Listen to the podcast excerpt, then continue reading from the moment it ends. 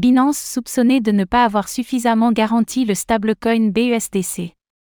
Un nouveau coup dur pour Binance? Un rapport de Forbes accuse l'entreprise d'avoir transféré 1,8 milliard de dollars qui était censé garantir la parité avec le dollar du BUSDC. De son côté, Champagne Zhao nie en bloc une quelconque malversation. Le point sur le sujet.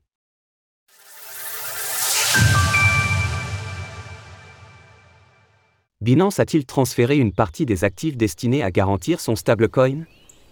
La publication de Forbes, parue hier, fait un lien direct entre le fonctionnement de Binance et celle de la défunte plateforme FTX. Selon elle, Binance aurait transféré 1,8 milliard de dollars d'actifs à des fonds d'investissement, dont le tristement célèbre Alameda Research. Sur une période d'août à décembre 2022, soit au moment où FTX s'est effondré, Binance aurait transféré ses fonds, laissant les détenteurs de BUSDC sans garantie que leur token était adossé à 100%. Pour rappel, le BUSDC est une forme du SDC qui existe sur la Binance Smart Chain, une blockchain gérée par Binance.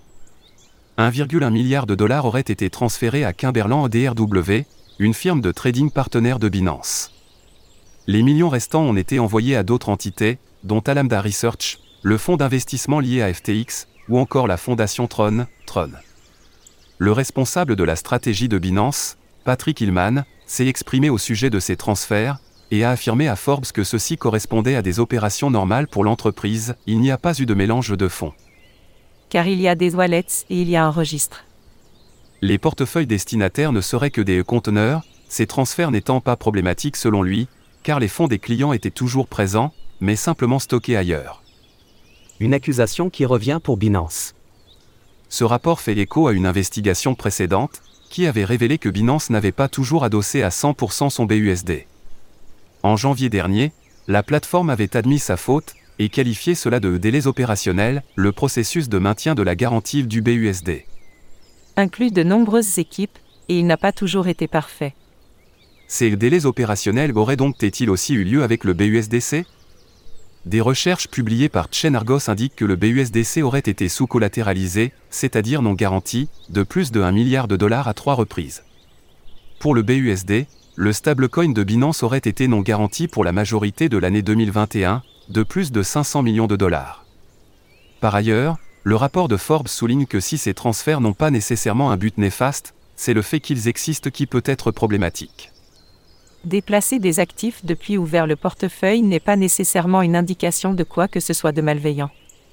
Mais le fait que ces fonds proviennent d'un portefeuille typiquement utilisé pour stocker de manière sécurisée les fonds des clients peut potentiellement poser problème. Que penser de ces rapports? Ces rapports consécutifs depuis le début de l'année montrent plusieurs choses. D'une part, que les stablecoins gérés sur la blockchain de Binance ne seraient pas autant garantis qu'on peut le penser, ou tout du moins que ces transactions soulèvent de grandes questions. De l'autre, on note que Binance répond souvent à ces accusations en admettant l'existence de ces transferts, comme en janvier dernier, mais en niant que ceux-ci sont problématiques. Un porte-parole a ainsi répondu à ces accusations récentes.